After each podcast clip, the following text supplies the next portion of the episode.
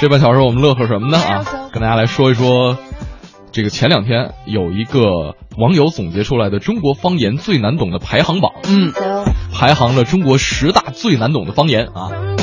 这个咱们这半个小时就来说一说这个，可以，就是大家也可以来发一发，你觉得哪儿的方言你最难懂？哎确实，我觉得它有一个之最。啊是，呃，对对对，尤其是北方、南方，你要说你让我排，首先来说大概念啊，嗯北方、南方，北方好懂，南方难懂。是其次呢，广东好懂，啊哈。江浙难懂。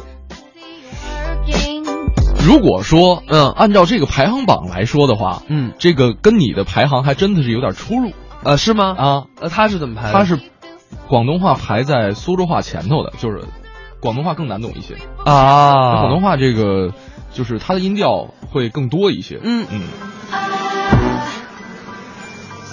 但是呢，其实排名第一的还真不是广东话，啊，温州话就是我说江浙一带的话嘛。啊。啊，确实，因为我我身边有不少江浙的人，对，然后呢，这个呃，像温州啊，像东阳啊，嗯金华呀、永康啊等等地方，他们每一个村儿都听不懂另外一个村儿的话。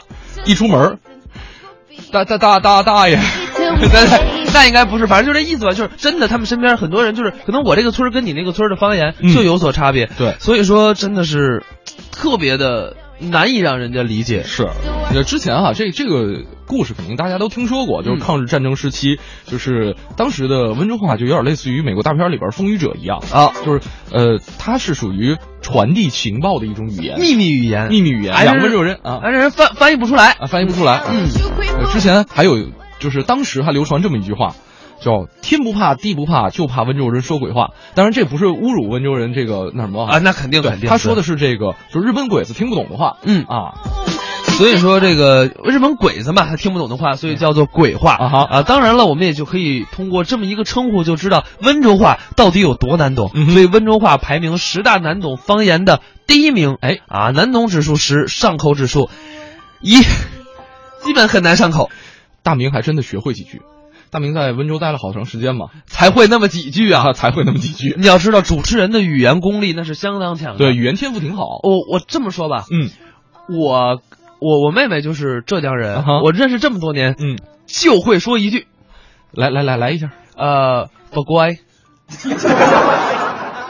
是什么呢？就是叫金金配，呃，是什么玩意儿？ 金金配，呃就是说，呃，别害怕，别害怕啊然后呢，呃，他的名字叫小小啊啊，叫小小佛乖，小小佛乖，啊就是然后别怕，小小就这么，我学了好久，好久好久。佛乖，呃，对，大概是这么说吧，啊反正就是这大概啊，我到现在也没用温州话学会我自己名字怎么念啊。啊，就是一北京人教一东北人说温州话，哎，也是醉了。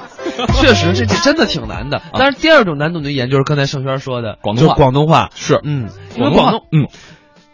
广东话就是因为它流传特别广泛，哎对啊，就是现在，比方说你出国，嗯你可以不会英文，哎，但是你如果说就是会说广东话的话，其实也能走遍天下也不怕。对你说粤语，其实很多地方人都会听得懂。对而且我们说，我们对于广东话，尤其是对于粤语来说，还有一点很容易理解的，嗯就是因为我们会听一些粤语粤语歌曲。对哎，我们会通过一些粤语歌曲，能够学会一些词儿。对，这，总你什么时候听说过有个温州歌曲？ 然后我们学一些词儿。呃，广东话有一点其实还稍微难一点的嗯是什么呢？就是它的同一个词在不同的句子里边发音是不一样的，啊所以呢，你学粤语歌曲，就是你在那个歌里边是 OK 的，但是你拿到具体生活当中，那么发音就不对。哦，这点还挺有意思的，而且呢，嗯就是其实广东话它不单单是有自己这种独特的发音，嗯它有自己的文字。哎，你看，比方说在广州地铁上，你看那个什么其他人发微信啊，或者发这个呃这个短信啊，嗯他们那个字儿你看不懂，香港啊、广东啊都是，就你看不懂。我我从来不看别人短信，这这得暴 露了。没有，我我我老家是广东的。哦我对看了忘了我看他们那个发啊发短信，对，还行还行，你这个对我是还广东挺人好。啊，对，我是广东人。对对对，对我还挺好，啊啊就是发微信从来不发我看不懂的语言，为啥呢？因为都发语音，懒。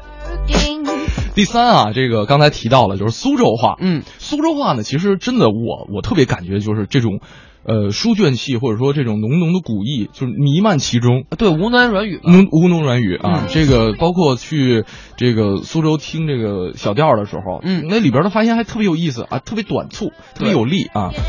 所以说这个确实温州呃不是温州，苏州人说话就是特别的温软，嗯就有那句话怎么说来着？就是宁听苏州人吵个架，嗯不听宁波人说段 话。什什么意思呢？就是就是说明苏州人说话软，嗯宁波人呢说话就要硬一点。哎，其实说到这个语言啊，确实不同的语言就有不同的风格特点。嗯下面我们就来听一个相声作品，叫《很难说的国语》，讲的是高山族闽南语。谢谢各位。哎，我现在的心情呐、啊，是既紧张，嗯，又紧张。你就说很紧张吧。呃，对了，这这一为什么紧张呢？为什么呢？北京啊，相声的发源地哦。我们今天站在台上说相声啊，这太紧张了。甭怕，刚才都说了，嗯说什么？咱们来这儿就是学习啊，对，学习是吧？学习没错，哎，这每个人都得学，嗯啊，活到老学到老。你像我也在学啊，是啊，到处学，到处研究。哦，那我最近就发现呢，台湾不错，是吧？嗯我研究出六种国语来，这六种国语啊， 我都会说。跑上工人来了，谁工人啊？国语啊，国语就是大陆所说的普通话，我知道一种，六种国语。六种啊，那台湾六种啊，哪来六种啊？台客广正美元六种国语，台客我都会说，哎每一种我都有研究啊。这六种国语，六种国语，台客广正美元，你倒说了啊，哪六种？台湾国语啊啊，客家国语啊，广东国语、正统国语、美国国语，还有原住民国语。嗨，六种。你说那是带着六种口音的国语啊？对呀、啊，这些我都会说，都会。就你说那六种，你都能学吗？我都会啊。那先说说啊，台湾国语什么味儿？台湾人说国语都是这样说的。 这电视上都听过啊，台湾国语哦，还有什么客家国语？客家人说话就是这个样子。哦，客家国语，广东国语呢？那个广东人讲国语都这样讲的啦，有点意思啊。还有什么正统国语？正正统国语我还要说嘛？对，大伙说的都是，哎，都是正统国语。最后你说原住民就是台湾高山族，少数民族。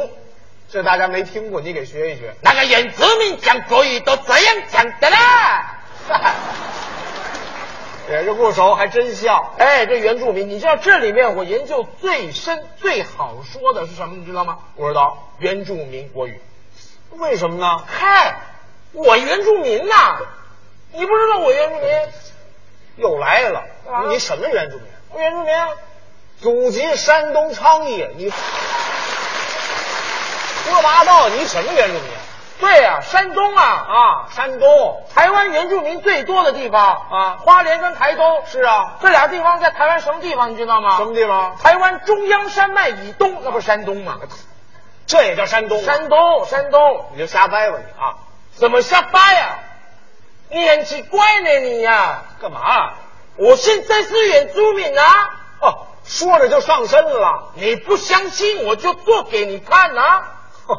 原住民，你看什么？没有看过那么帅的人哦。 我说您这么帅，一位原住民上这儿干嘛来了？我讲相声，你你来你来干什么？我我来说相声，相声啊，那你讲不过我啦。相声我说不过你啊，我讲那个相声挺好笑呢。哦，嗯，我跟你讲哦，我会的你都不会了。相声对啊，哎你会的我都讲的比你好。你行了，，行了，行了，你把这相声开的可太简单了啊！怎样？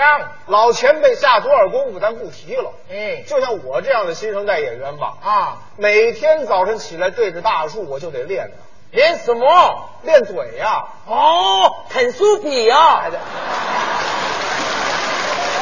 我说你那神卡呀，我啃树皮干嘛？早上对大树练嘴，不是啃树皮是什么？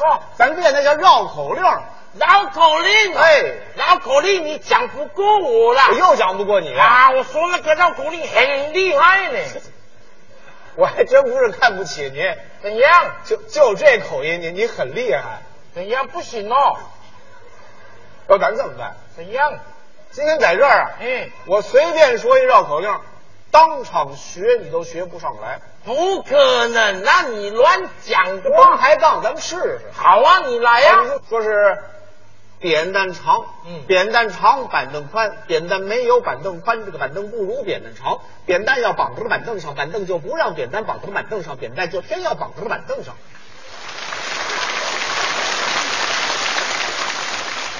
讲得很快，讲什么听不懂啊？什么噼里啪啦什么的，上什么上什不么啊哎懂，我给你解释，你要解释啊，大家要听得很明白才可以啊。是是是是，嗯，你听啊，要合理哦。当然了，传统绕口令这段最合理。我不相信，你听，一开始说啊，嗯扁担，嗯扁担懂吗？当然知道高啊，嘴的扁担啊哎，扁担长，扁担厂对吗？多厂，多长？你要讲出来呀、很多人不知道扁担有多长啊，扁担不就这么长吗？那你要讲扁担那么长才可以呀、还得那么长？对呀、这也就形容一下，我这也没问题吧？那后面什么板凳宽，多宽？又来了，这么宽，那你要讲啊，扁担那么长，板凳那么宽，才哎可以啊呀、你们家扁担板凳长得一个样，一个这样看，一个这样看嘛，哎眼对睛歪，这还多元化视角啊！本来就是啊。行行行，就板凳那么宽吧，哎呀得吧啊，接着说是扁担没有板凳宽，对吗？啊，这个对啊，板凳不如扁担长，合理吗？也合理啊不。就完了吗什？么晚了，后面还有呢？后面没问题啊。讲什么？扁担要绑在了板凳上你嗯等一下，啊，扁担绑在板凳上，不许吗？谁绑？谁谁谁绑啊？哦，没有人哦，扁担自己长个手去绑在板凳上哦。哦，你这个绕口令怪怪的嘞，不是你这也太较真儿了吧？本来就是不合理呀、这不可能有人呐！我讲出来就有人啊。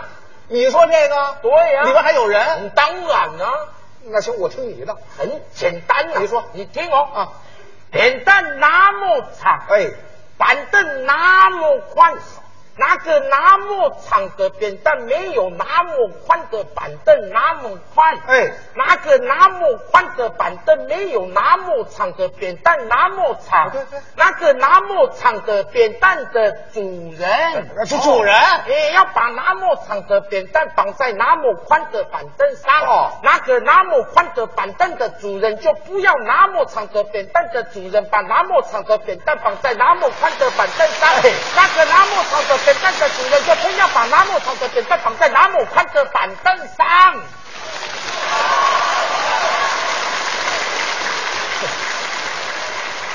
你看我，我讲出来那个掌声比你多了。 那是啊，主人都请出来了吗？人家听得懂啊。哦，听得懂。对呀、对 不对？你也别得意，怎样？你要这态度，我给你来个男的，男的，嗯来个女的我也不怕啊。女的干嘛呀？你不是讲来个男的？哎呦，，困难的，那你要讲困难的啊， 困难的，困难的。是的。我跟你说话，我得累死。嗯，我也不轻松啊，我。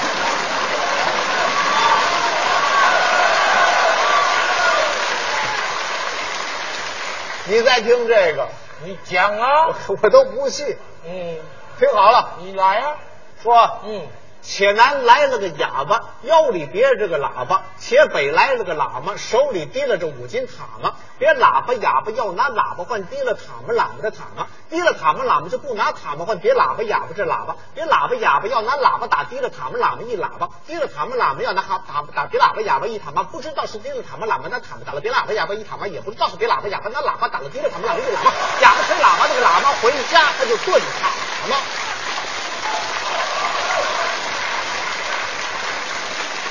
你再把这个给我说上来。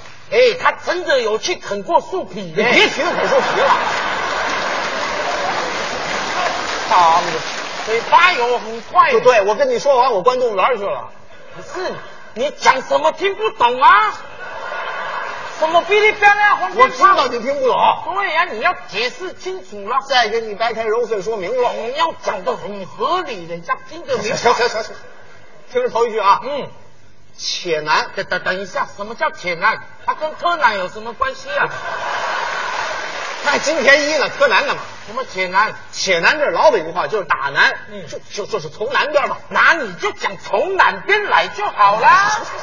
从南边，铁男，从南边，铁男从南边，嗯来了一个哑巴，嗯我说你们讲话很没有礼貌，怎么了？你看到哑巴说，哎，哑巴哦，这不好听。很哎难听啊。照你的意思呢？你像我们朱敏啊，看到哑巴说，喂，阿巴阿巴，哎哦，叫阿巴阿巴，这哑巴会回你话啊，哦跟你讲，哎，阿巴阿巴，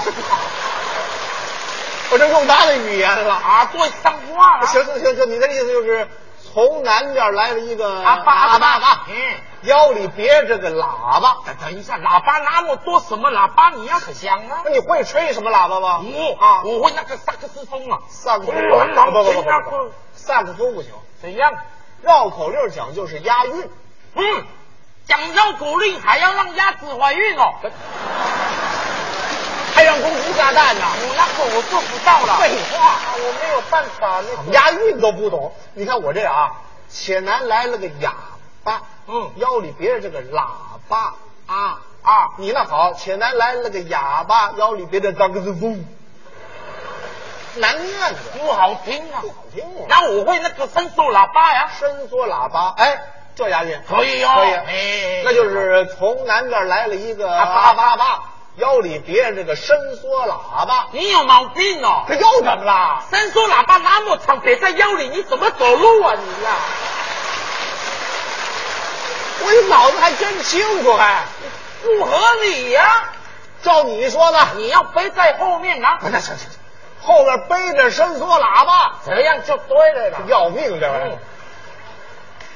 搭从北边，哎，这样讲对哎对对。，从北边来了一个喇嘛，这什么叫喇嘛？你不明白，藏传佛教和尚不叫和尚，那叫喇嘛。那你就直接讲藏传佛教的喇嘛，这样人家说这么大一套哎，人家懂啊啊，。行行行，嗯，他这手里提着什么？叫第六？第六哎呦，这么轻提不提着那？你就讲提着啊，第六是提着提着啊手里提着五斤塔嘛，什么又叫塔嘛？塔嘛那是一种鱼，塔嘛鱼，在我们台湾管它叫比目鱼。那你就直接讲比目鱼，你看，说比目鱼它又不押韵了。那什么啊啊？那我们原住民讲就有押韵啊，你们怎么讲？比目鱼的啦，的辣呀！啊，原住民都这样讲 啊。是是是，你改的挺过瘾的。嗯，这都改完了，还能说吗？用嘴巴讲啊，就我刚才说那个，不对呀、改完了这么快绕口令说，绕口令啊，很厉害。这你要再说上来，我算服了你了。嗯，你听啊，你说，你听懂？走哪一边呢、男的，我南边啊，我刚才讲太多了啦。对对对，小心点说。哎从南边来了一个阿巴阿巴，嗯后面背着一个伸缩喇叭。啊，对对对，从北边来了一个藏传佛教的喇嘛，手里提着五斤比目鱼的啦。这叫什么玩意儿？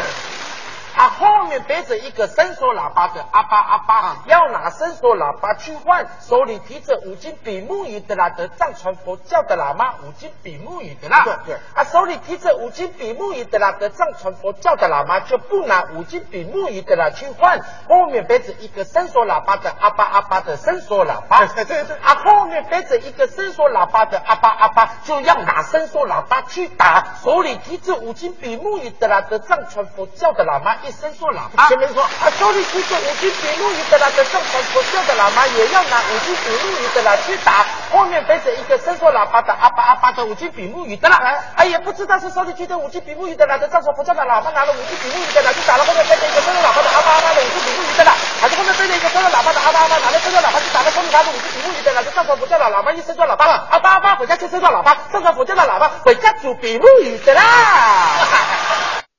综艺对对碰，综艺对对碰，综艺对对碰，触动你笑的神经，神经经。